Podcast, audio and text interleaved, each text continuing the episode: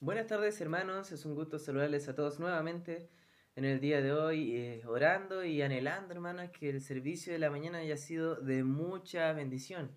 Damos gracias hermanos a todos los hermanos que están enviando eh, sus videos para poder tener la reflexión de las ofrendas, para poder tener los anuncios y también al hermano Juan Pablo que nos está ayudando con la música y también con todo lo que es la edición y los videos y todo lo que estamos tratando de hacer, hermano, para seguir, hermano, congregándonos aunque sea virtualmente. Sabemos, hermano, que en estos tiempos eh, no es lo mismo estar siendo iglesia de esta manera, no es una iglesia online, no es lo mismo que es una iglesia. Sin embargo, hermano, esperamos que este tiempo sea de introspección, de crecimiento espiritual y podamos volver con fuerza a congregarnos luego de que esto pase. De hecho, el día de hoy, entendiendo el tiempo difícil que hay, eh, debe, usted, hermano, debe buscar a Dios lo más que pueda y preguntarse, ¿qué es lo que quiere Dios de mí en este tiempo?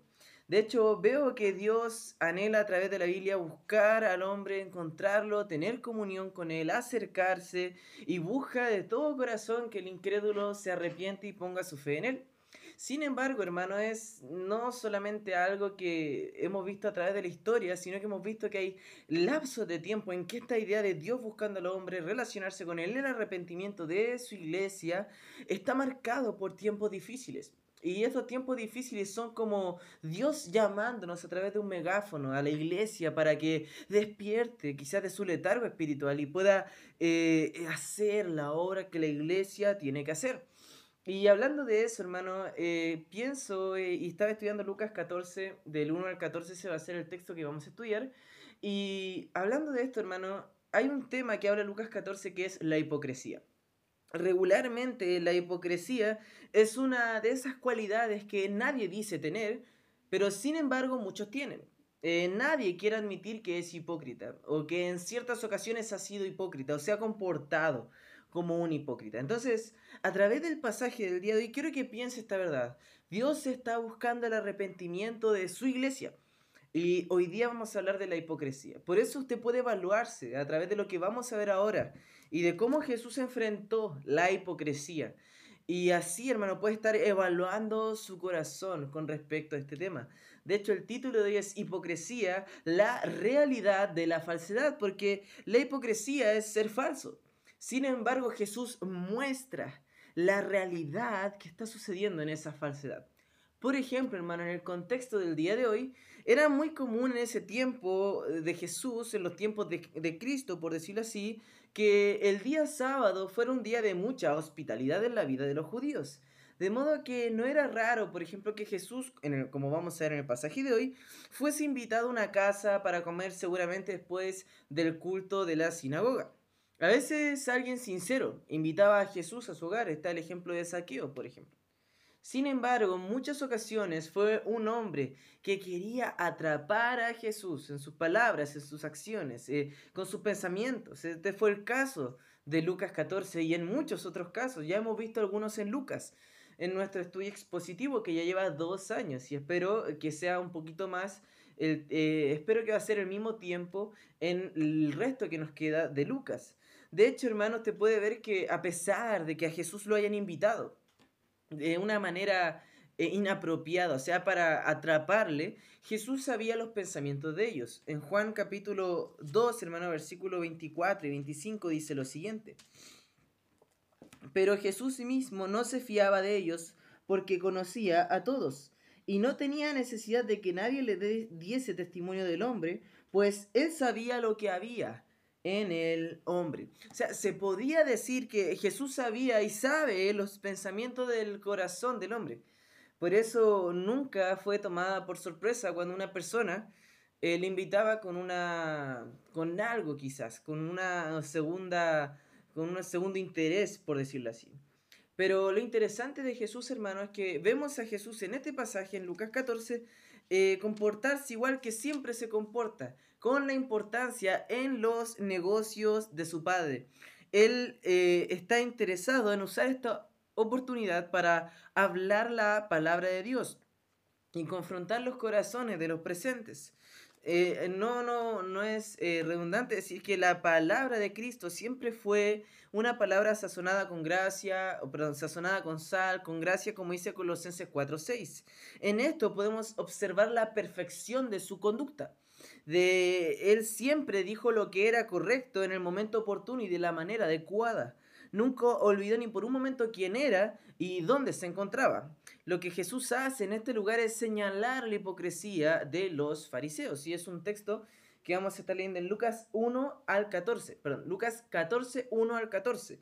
Veamos primero, hermano, cómo Jesús eh, señaló la hipocresía de los fariseos. Y Jesús señaló la hipocresía de ellos primero señalando su falsa piedad. Vea conmigo Lucas 14, versículos 1 al 6. Dice, aconteció un día de reposo, que habiendo entrado para comer en casa de un gobernante que era fariseo, estos le acechaban. Luego dice, y aquí estaba delante de él un hombre hidrópico. Entonces Jesús habló a los intérpretes de la ley y a los fariseos diciendo, ¿es lícito sanar en el día de reposo? Mas ellos callaron, y él tomándole le sanó y le despidió. Y dirigiéndose a ellos dijo, ¿quién de vosotros, si su asno o su buey cae en algún pozo, no lo sacará inmediatamente aunque sea en día de reposo? Y no le podían replicar a estas cosas. Usted puede ver, hermano, la severa denuncia que había hecho antes Jesús incluso acerca de la hipocresía de los fariseos. Hay una registrada en Lucas 11, versículo 39 al 52. Y en lugar de estas, eh, de estas reprensiones públicas que hizo Jesús hacia ellos, en lugar de hablarle de esta manera, que ellos se arrepintieran, ellos aumentaron el deseo de venganza hacia Jesús. Y de hecho se dice que incluso hasta tramaron un complot contra él. Por eso aquel hermano que desee servir a Cristo, vivir para Dios, que desee vivir de verdad para Dios, eh, va a ser vigilado, va a ser un hombre observado y no menos que su maestro, perseguido por el mundo. Por eso, hermano, pregúntese si alguna vez usted tiene estoy siendo un verdadero cristiano, Pregúntese, hermano, si de repente el mundo le persigue a usted. De repente, si usted está causando algún impacto en la vida de las personas. Un impacto, digo, positivo o negativo. De tal manera que haya gente que eh, quiera escuchar de Dios o gente que eh, rechace de alguna manera a su persona o a Dios.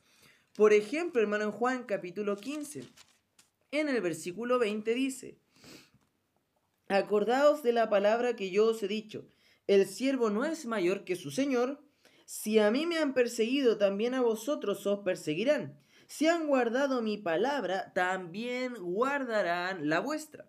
Entonces puede ver, hermano, que si somos fieles seguidores de Cristo, vamos a ser perseguidos, pero también hay gente que recibirá la palabra de Dios. Por eso, hermano, nunca debe olvidar usted que los ojos del mundo están sobre el creyente y, y que los malvados están observando sus caminos. Especialmente debe recordar esto cuando esté en compañía de inconversos. Usted debe ser la persona que marca la diferencia. Se ha conocido jóvenes, adultos, y, muchos nosotros hemos caído, ¿no, hermano? Que estamos con la iglesia y es todo de una manera muy santa. Sin embargo, al estar en comunión con gente inconversa, nosotros cambiamos y en vez de buscar impactar con el ejemplo, nosotros, hermano, estamos mimetizándonos con ellos, siendo iguales. Por eso debe haber una diferencia entre usted y los inconversos. Hermano, no debes vestir de una forma en la iglesia y otra forma fuera del hogar. Debe ser una persona de convicciones, una persona de un propósito, de un camino. Por eso, si usted sigue a Cristo, va a encontrar cierta oposición, hermano. Y la oposición es una marca de que usted está haciendo las cosas de acorde a la palabra de Dios. Cuando hablo de oposición del mundo. Y hablo de una posición directamente por servir a Cristo, no por otra razón, hermano. Eh, si, por ejemplo, usted está en un grupo de inconversos, sea en su trabajo, quizás en su familia, mi querido hermano, cualquier desliz o caída, aunque sea pequeña, va a ser algo que ellos estarán mirando. Sin embargo, no debe olvidar que su testimonio debe ser en aquel lugar.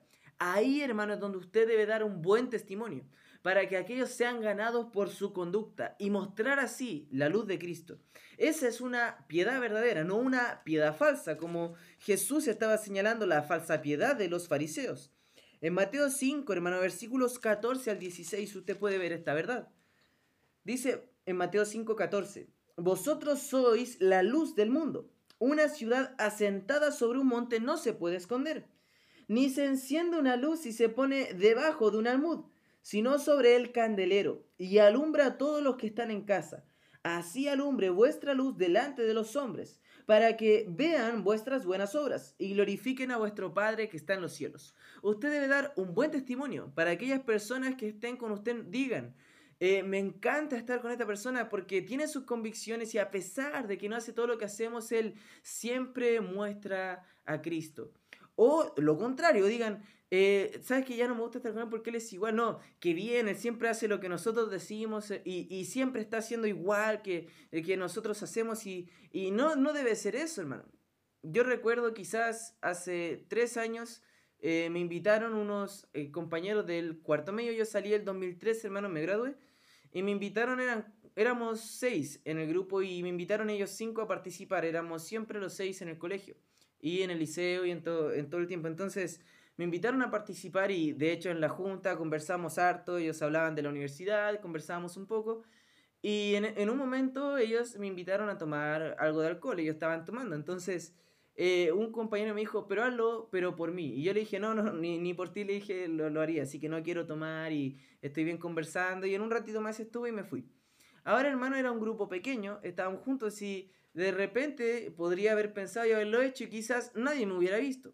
Pero si por mi conducta, hermano, después de un tiempo ellos necesitan saber de Cristo, saben que pueden buscarme a mí y pueden ver un hombre de convicción, hermano, pero la verdad eso es difícil, hermano, porque representó una lucha en mi corazón en ese momento, hermano. Quería estar con ellos, eran mis amigos, eran mis compañeros, Compartí años con ellos, pero era difícil el momento. Sin embargo, usted como creyente debe marcar, hermano, la diferencia. Debe marcar una diferencia entre lo que dice y lo que hace, hermano. No es solamente lo que decimos de la boca para afuera. No es lo que publicamos en Facebook. Es lo que hacemos. Podemos subir muchas fotos, imágenes en la iglesia y por fuera hacer todo lo contrario. Hermano, necesitamos una vida de integridad, no una vida de falsa piedad. No es eso lo que Cristo está buscando. Él desea que nuestra luz alumbre hacia los hombres. Por eso debemos esforzarnos, hermanos, por vivir eh, una vida consistente de fe, de estar, debemos saber que estamos en la presencia de un Dios santo y viviendo así importará poco si el mundo nos está observando, porque nosotros querremos, o usted querrá, eh, ser observado y aprobado por Dios. Si usted sabe que la presencia de Dios le acompaña siempre, siempre hará lo correcto. No cambiará, hermano, al estar con otras personas. Y eso es lo importante de la piedad verdadera, que lo hacemos porque a Dios le agrada, no porque al pastor, mis amigos en la iglesia, a los diáconos, a los líderes, a los hermanos, tengo que mostrarle una faceta. Hacemos porque agradamos a Dios, no por otra razón, hermano. Esfuércese por tener una conciencia sin tacha ante Dios y los hombres, y por no hacer nada que pueda dar una ocasión de blasfemar el nombre de Cristo. Y muchos lo hacen. Están de una manera en la iglesia y de otra manera fuera de la iglesia. Por eso usted debe tener una piedad verdadera, no una piedad falsa. Eso es la marca de un hipócrita, esa es una falsedad eh, y muestra la realidad Cristo de ellos. Por eso, por la gracia de Dios, debe buscar usted vivir una piedad verdadera. En Daniel 6.5 vemos un ejemplo de un hombre sin tachas, sin manchas, que no daba para blasfemar con su ejemplo el nombre de Cristo. Ese es, obviamente es Daniel, el profeta. Y de Daniel se dice en Daniel 6, versículo 5. Entonces dijeron aquellos hombres, no hallaremos contra este Daniel ocasión alguna para acusarle si no la hallamos contra él en relación con la ley de su Dios. Usted puede ver que Daniel era un hombre de convicción, vivía una piedad verdadera. Estos hombres le siguieron, intentaron de alguna manera atraparle en algo incorrecto y no pudieron. Por eso, hermano, usted puede ver que alguien eh, que vive una vida correcta, no perfecta ni santa, ni, perdón, ni como santurrona, eh, una vida santa obviamente, cuando una persona vive una vida santa de acorde a las escrituras, es alguien que vive sin tacha. Sus vecinos no pueden decir, él es pastor, o él es líder de la iglesia, o él canta, o él hace esto y vive de esta manera. El otro día le escuché gritar esto desde su casa, o le escuché tratar así a sus hijos, o le escuché eh, eh, tratar mal a un vecino, o le escuché tratar mal a su familia. No, hermano. El creyente da testimonio de su fe en todo lugar. Por eso, hermano, el fariseo que invitó a, Jesús a cenar, eh, invitó a un hombre que sufría una enfermedad llamada hidropresia. Era un hombre, como dice el pasaje en Lucas capítulo 14, un hombre hidrópico.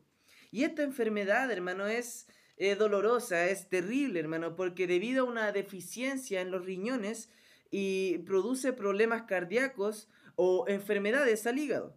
Esto hace que los tejidos eh, se llenen de agua. Entonces, hermano, busque quizás, si quiere, una, una foto de la enfermedad, hermano. Es terrible. La, piel se pone de una manera como eh, eh, incómoda, hermano. Y, y sin duda era algo bien complicado.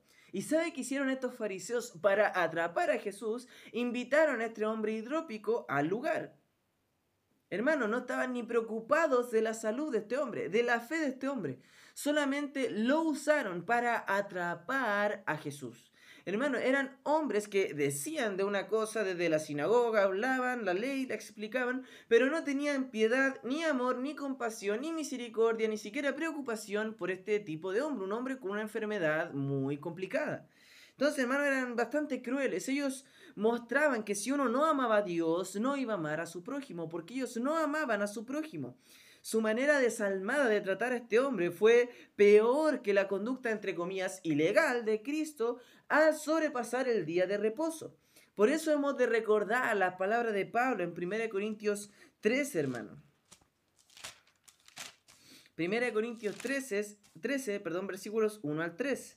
Dice, si yo hablase lenguas humanas y angélicas y no tengo amor, vengo a ser como metal que resuena o címbalo que retiñe.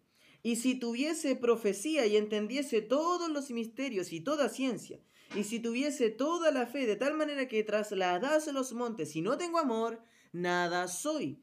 Y si repartiese todos mis bienes para dar de comer a los pobres, y si entregase mi cuerpo para ser quemado y no tengo amor, de nada me sirve. ¿De qué les servía a estos fariseos hacer grandes oraciones, hacer grandes explicaciones de la ley, si ellos no podían aplicarla? Por eso, hermanos, es más importante los versículos que vivimos que los que eh, publicamos en Facebook. Es más importante aquellas cosas que hacemos y vivimos decir, no aquellas cosas que simplemente decimos, hermano. Es importante una piedad verdadera. Estos hombres no la tenían, buscaban acusar a Jesús incluso usando a un hombre con una terrible enfermedad. De hecho, ellos no le habrían invitado a este hombre, simplemente porque no era un hombre importante para ellos. Invitaban a su casa a aquellos que eran importantes. En Lucas 14 se nos dice que aquel hombre era un hombre, era un gobernante, o sea, un hombre con un cierto nivel social. Y sabían, hermano, eh, los fariseos que Jesús no se iba a encontrar con un hombre hidrópico o de una enfermedad eh, como la de él, y no iba a hacer nada. Si él ignoraba al enfermo, entonces no iba a tener compasión, pero si lo sanaba, iba, entre comillas, a violar lo que era el día de reposo y entonces podrían acusarlo. Pero a pesar de que ellos pusieron a este hombre delante del Señor Jesús para que cayera en su trampa, ellos caerían luego en una trampa más complicada porque su incómodo ser en cuanto a la hipocresía salió a la luz. Y usted tiene que tener presente que Jesús ya había violado, entre comillas, las tradiciones que los fariseos, no las tradiciones eh, divinamente instauradas, tenían, que tenían en cuanto al sábado. Por lo menos en siete ocasiones diferentes. Mire, hay una en Lucas, lo tengo aquí anotado, 4, 31 al 37, cuando él echó fuera un demonio. Y lo es un día de reposo. Él sonó a una mujer con una terrible fiebre. En Lucas 4, versículo 38 al 39. Permitió que sus discípulos recogiesen grano. Lucas 6, 1 al 5.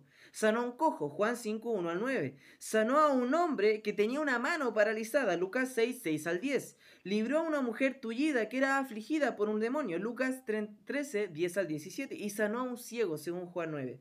De hecho, no sabemos por qué estos hombres, quizás los enemigos de Cristo, pensaron que debían tener más... Eh, evidencia para atrapar a Jesús quebrantando el día de reposo, lo que era el día de reposo para ellos. Sin embargo, el tiro le salió por la culata porque Jesús da una gran eh, ilustración y Jesús resalta en ellos su falsa piedad. Jesús sanó al hombre y le dejó ir porque posiblemente, hermano, en la casa de estos fariseos no era un lugar apropiado para que él estuviera. Un hombre con una fe nueva, una fe sana. Este hombre experimentó la sanación y salió de la casa. Y en lugar de que esto proporcionara pruebas en contra de Jesús, esto proveyó pruebas en contra de los fariseos, porque daba testimonio del poder sanador de Cristo y por supuesto su deidad, pero también daba testimonio del corazón inapropiado de estos hombres. El Señor sabía mucho sobre este grupo legalista y eh, sabía que en el sábado ellos se percataban, por ejemplo, de rescatar a sus animales. Por eso Jesús dice en Lucas 14, eh, 5, eh, dice, y dirigiéndose a ellos, dijo, ¿quién de vosotros, si su asno o su buey cae en algún pozo, no lo sacará inmediatamente, aunque sea en día de reposo? Obviamente, ellos sabían que era lícito sanar, porque ellos quitaban los animales en el día de reposo, si tenían peligro. En efecto, ellos estaban insinuando que los animales eran más importantes que las personas. Y es lamentable, hermano, que algunas personas, incluso hoy, quieren más a sus mascotas que a sus mismos parientes, vecinos o al mundo perdido. Y es más interesante aunque los mismos cristianos inviertan más en sus propios animales que en la eh, en el mundo perdido, que en la gente sin Cristo, que en las misiones, que en la iglesia, hermano. Jesús dejó al descubierto la piedad falsa de los fariseos y escribas. Ellos aducían que defendían leyes divinas del sábado, que defendían las leyes de Dios y la ley de Moisés. Sin embargo, estaban negando a Dios por la manera en que maltrataban a la gente y acusaban al Salvador. Hay una gran diferencia, hermano, en defender o tener celo por una verdad divina más que promo o más que eso es una realidad, hermano, tener celo, una protegerla de verdad divina, hermano, la doctrina. Sin embargo, promover tradiciones humanas no es algo, hermano, por lo que uno debería tener un celo de esa manera. Requiere cuidado entender, hermano, la relación apropiada entre la piedad y la caridad de Cristo, su compasión. Él tuvo compasión de este hombre y a él le importaban las almas. A estos hombres no. Ve a un religioso, no le importan las almas, no le importan las personas, no le importa la gente. Sin embargo, hermano, a un hombre de Dios le importan las personas porque a Dios le importan las personas. Y si usted, hermano, es un hombre de Dios, una mujer de Dios, usted ha servido a Dios, le importan aquellas personas que no han escuchado de Cristo, le importan sus hermanos, eh, sus líderes, hermano, le importan eh, aquellos que quizás estén pasando necesidad, le importa, hermano, y es una bendición, hermano. ¿Sabe que esta semana ocurrió algo súper interesante? Había hablado con un hermano que me había dicho que tenía algunos problemas económicos por su trabajo, había bajado en gran manera su trabajo y estaba teniendo problemas económicos. Y dentro de unos días una hermana me escribió, me dijo, Fabián, ¿sabes de alguien que tiene necesidades en la iglesia? Le dije, hermana, este hombre me conversó y me dijo, estuvimos hablando un poquito y me conversó acerca de su necesidad y esta hermana le hizo una ofrenda a ese varón.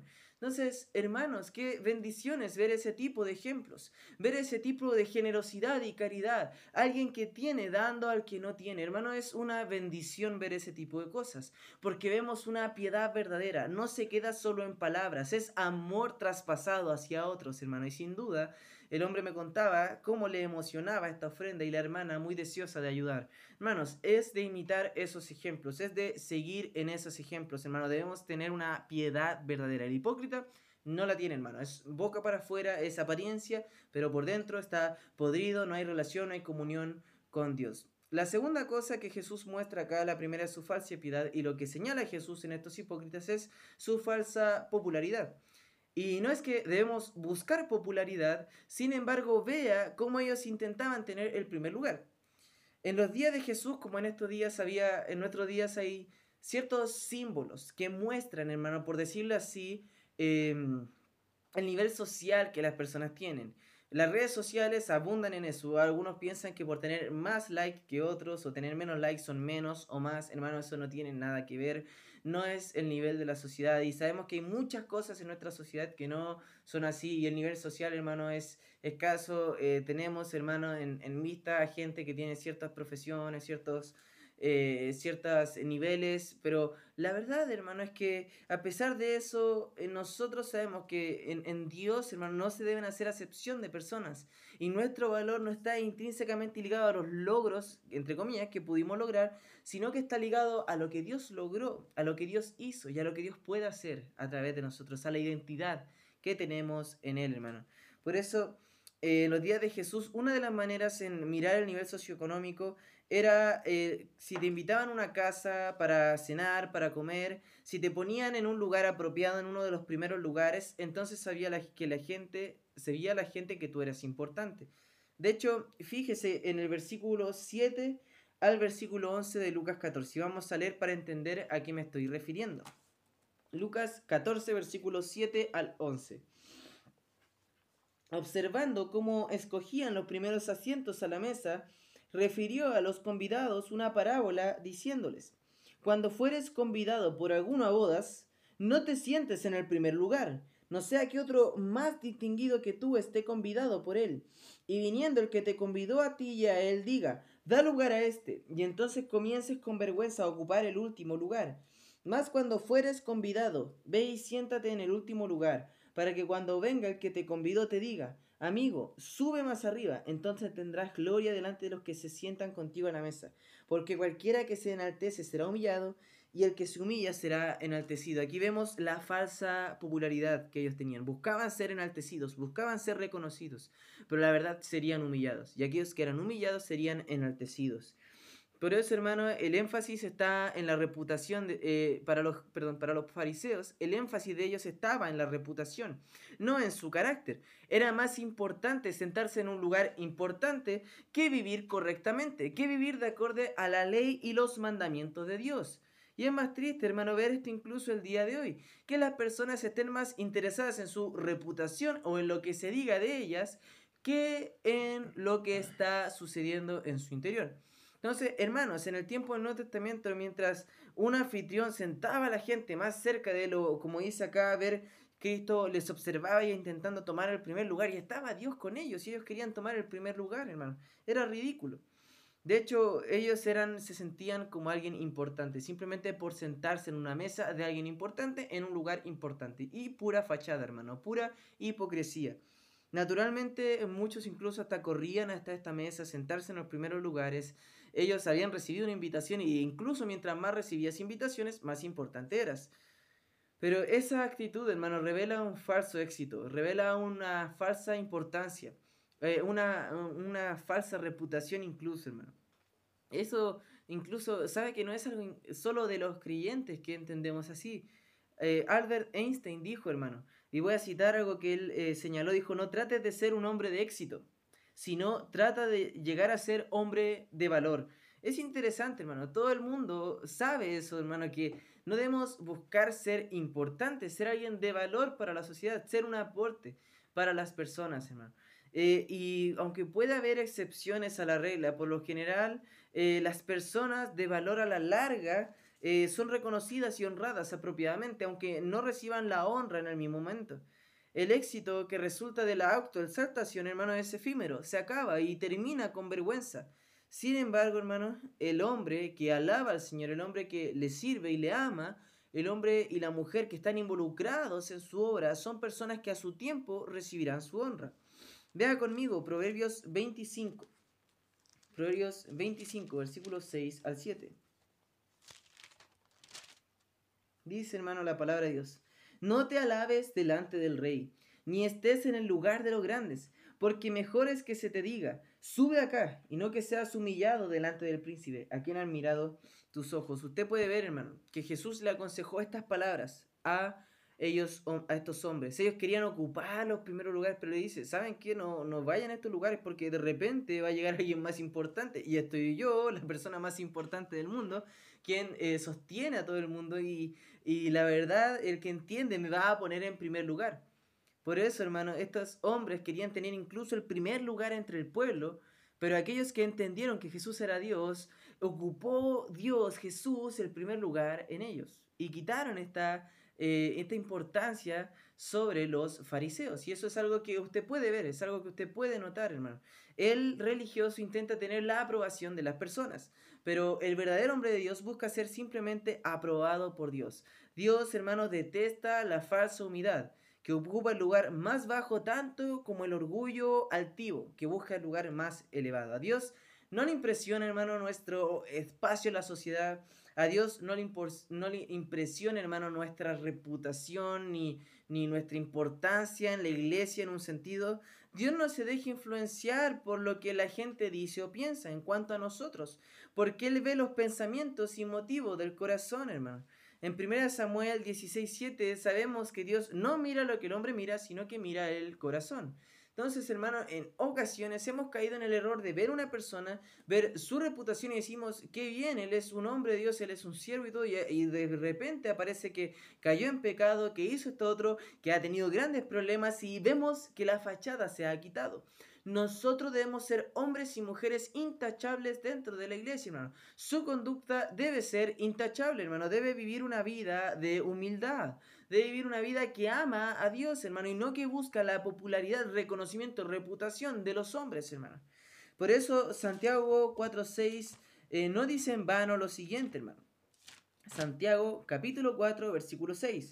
Pero Él da mayor gracia. Por esto dice, Dios resiste a los soberbios y da gracia a los humildes. De hecho, el ensayista británico Francis Bacon comparaba la fama con un río que con facilidad lleva cosas ligeras e hinchadas, pero que inunda cosas pesadas y sólidas. Entonces, es interesante ojear, por ejemplo, hermano, quizás una una enciclopedia o algo que nos pueda mostrar las personas famosas de los 1800. Sé que muchos se recuerdan, pero ¿cuántos eran famosos en ese entonces? Y de hecho ni siquiera ahora se recuerdan. De hecho, los más famosos quizás hay excepciones que se recuerdan aún, pero la mayor cantidad ni sabemos quiénes son, hermano. No son personas famosas para nosotros. Y así pasará con toda la gente de hoy en día. Porque la reputación, todo lo humano, toda la autoexaltación es algo efímero. Y si usted busca en la iglesia ser exaltado por los hombres, ser exaltado por las personas, pronto, hermano, se va a ver decepcionado, va a haber vergüenza en su ser, porque va a dejar de ser exaltado por las personas, porque la reputación es algo que no va a poder permanecer para siempre si no hay carácter. El carácter precede y antecede a la reputación, no al revés, hermano. No es que yo soy, yo dicen esto de mí y yo me convierto en eso. No, hermano, usted es para luego hacer y mostrar hacia fuera, hermano. La humildad es una gracia fundamental en la vida del creyente. No buscar pasar sobre otros, sino buscar servir a otros, hermano. Bien se ha dicho, hermano, que la humildad no quiere decir pensar menos en nosotros mismos o pensar de una forma denigrante de mí, sino que simplemente no pensar en mí mismo. Esa es la verdadera humildad. Y Jesús es el ejemplo más grande que tenemos de humildad. En Filipenses 2, y he citado esto mucho los días miércoles, usted lo ha visto, lo ha entendido, que Cristo mm, eh, no decidió ser igual a Dios, sino que tomó forma de siervo y se hizo obediente hasta la muerte y muerte de cruz. Hará un bien a su alma, mi hermano, si usted busca desarrollar la humildad de Cristo en su vida. De hecho, hermano, aún en las acciones corrientes de la vida que vemos de Cristo, Él tomó la oportunidad para servir al Señor. Eh, sabe que incluso hasta una cena puede marcar, hermano, eh, lo que hacemos. Eh, no solo en nuestras reuniones de la iglesia, en, comunidad, todos juntos, hermano, sino que en una mesa podemos mostrarle a alguien cómo vivir la vida cristiana. Podemos mostrarle a alguien nuestro testimonio. Vemos, hermano, que en muchos casos el orgullo a un hombre lo rebajará y que antes de la honra está la humildad. En esta oportunidad, hermano, vemos que Jesús está señalando la gran hipocresía que tenían ellos. Buscaban ser importantes. Las personas buscan ser importantes. Nosotros buscamos ser trascendentes. Personas que puedan impactar a través de su fe, a través de, su, la palabra de Dios, a través de una vida entregada al Señor, hermano. Así que piensen lo siguiente ¿Qué está buscando usted? ¿Está buscando la aprobación de los hombres? ¿Está buscando el ojo del hombre, hermano? Y sin duda, a veces nos gustan los halagos, hermano. A veces nos gusta que la gente nos sube el lomo y que esté ahí con nosotros y nos diga, ustedes son los mejores, ustedes son geniales, tienen estos talentos, hablan no sé cuántos idiomas. Pero sí, hermano, debemos buscar más la humildad, hermano, el servir a otros, el estar entregado a otras personas. Debemos buscar eso en nuestra vida, hermano. Que Cristo sea mostrándose a través de nosotros, hermano. Que Cristo sea exaltado en nuestro ser, hermano. Otra de las cosas que muestra Lucas capítulo 14, la tercera cosa que Jesús señala de ellos, es su falsa hospitalidad. Vea Lucas 14, versículos 12 al 14. Dijo también al que le había convidado, cuando hagas comida o cena, no llames a tus amigos, ni a tus hermanos, ni a tus parientes, ni a vecinos ricos, no sea que ellos a su vez te vuelvan a convidar y seas recompensado.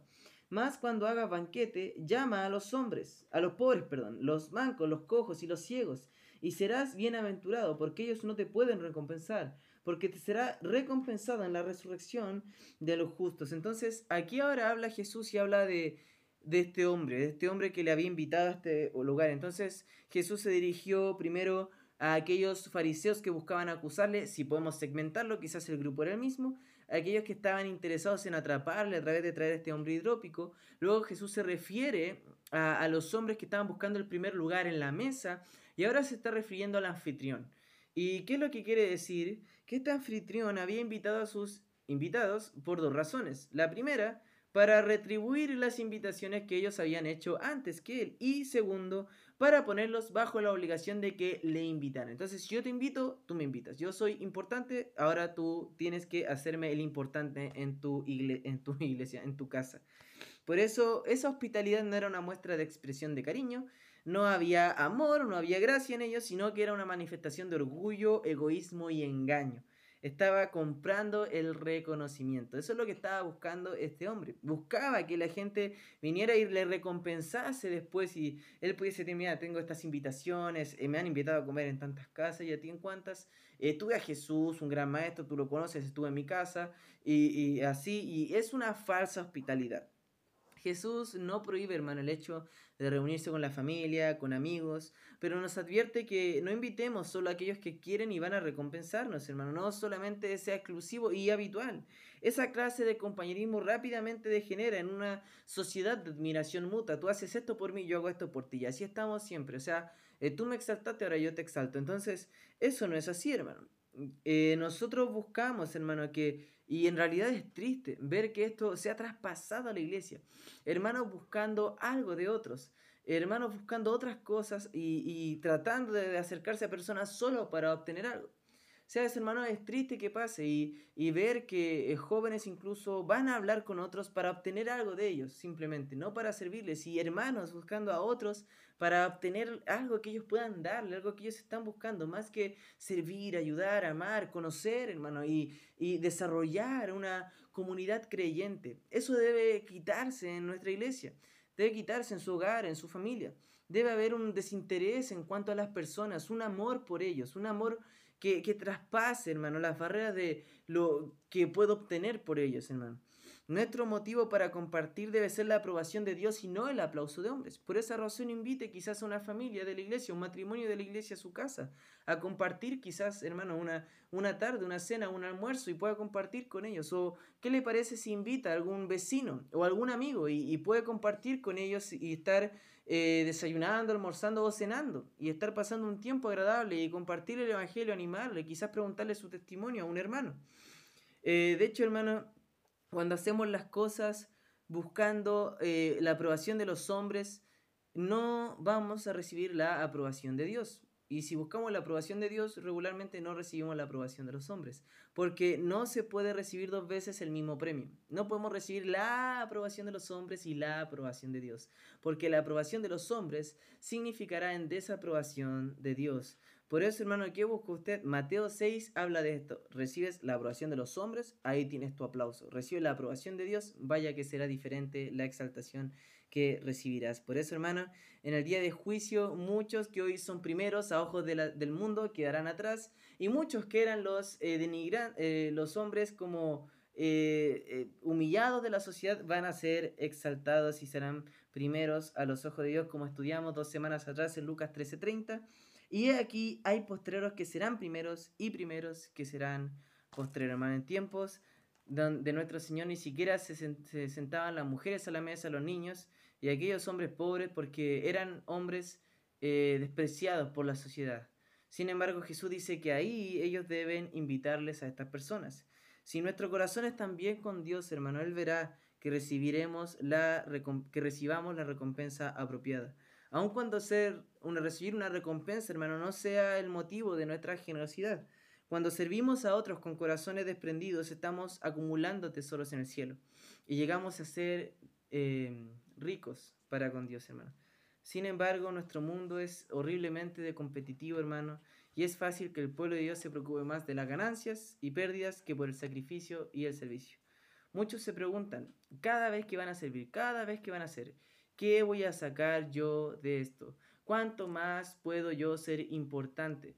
Hermanos, es eh, importante para nuestra vida entender lo que agrada a Dios, hermano, lo que agrada a otros, hermano. O sea, eh, un amigo me dijo una vez y me sorprendió lo que él me dijo. Me dijo, eh, hablando acerca de una actividad y estábamos conversando y de intentar poner a gente para el servicio. Y yo le dije, mira, ¿qué te parece si hablo con tres o cuatro personas para esta actividad, para que den un tipo de reflexión y todo? Y me dijo, ya, encárgate tú de eso porque eh, cuando es púlpito nadie te dice que no. Pero cuando es para servir en otras cosas, vaya que hay excusa, me dijo. Y fue tan impactante para mi hermano porque sin duda es un hombre que está eh, eh, entendiendo muchas cosas, está sirviendo, es un hombre fiel al Señor. Y cuando me dijo eso me sentí triste, hermano, no porque lo dijera, sino porque es la realidad. Cuando le pedimos cosas importantes a las personas, muchos de ellos dicen sí y no, y caemos en esa hipocresía.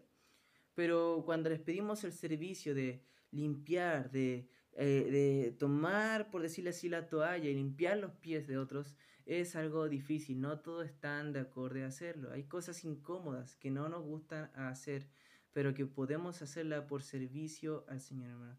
Hay un montón de cosas que eh, a usted sé que no le agradan hacer en la iglesia. Servir, hay cosas que no todas las cosas, no todo el servicio es grato. Sin embargo, hermano, debemos hacerlo porque buscamos la aprobación de Dios, no la aprobación de los hombres. Buscamos ser reconocidos por Dios y no por los hombres. Buscamos agradarle a Él y no a los hombres. Así que si es en nuestro corazón, debe esforzarse por mantener una actitud desprendida eh, y que Jesús haga de su vida lo que quiere hacer con usted, mi hermano. Vean Mateo 19, que no era algo nuevo esto de buscar qué puedo recibir yo. Si me reconocen, está bien. Si no, no lo hago. En Mateo 19, hermano, versículo 27 dice, entonces respondiendo Pedro le dijo, He aquí nosotros lo hemos dejado todo y te hemos seguido. ¿qué pues tendremos? Entonces eso es lo que muchos piensan. He dejado todo por seguir al Señor. ¿Qué es lo que voy a recibir? Entrada al seminario a servir. ¿Qué es lo que me, va a dar, me van a dar en la iglesia? Entonces, hermano, sin duda es una actitud inapropiada, hermano. Examine su corazón. Está más preocupado de lo creado, de la creación, de las cosas materiales, que de las almas que pueden perecer. Está buscando el reconocimiento o anhela ser humilde está sirviendo a otros por de una manera desinteresada o está esperando recibir algo a cambio. La hipocresía de estos hombres era fuerte, era grande, no era menor. Y Jesús decidió resaltarla y señalarla en aquel momento. Por eso cuídese de la hipocresía. Nadie está exento, hermano. Imite a Cristo, siga las pisadas de su divino Salvador y de su divino Señor. Un hombre humilde, manso, bondadoso, generoso y también misericordioso y compasivo, hermano. Nosotros debemos imitar ese ejemplo. No debemos buscar, hermano, el reconocimiento. No debemos buscar una, poner una faceta ni hacer una reputación de nosotros. Busquemos carácter, intimidad con Dios. Busquemos cambio, transformación que haya dentro de nosotros. Por eso lo animo a estar meditando en estas verdades de la palabra de Dios. Ya nos estaremos viendo mañana, hermano, para a las 20 horas para nuestro culto de oración, que sin duda será de mucha bendición como lo ha sido, hermano. Así que le animo a estar atentos y presentes para lo que se viene en la nueva semana, hermano. Animo a estar pendiente a las redes sociales, al WhatsApp de la iglesia, estar compartiendo, hermano. A veces me anima bastante estar conversando con ustedes y poder estar eh, siguiendo, hermano, en contacto unos con otros. Así que les amamos, hermano, les extraño y espero nos volvamos a encontrar pronto nuevamente, hermano. Que Dios les bendiga. Estoy orando por cada uno de ustedes.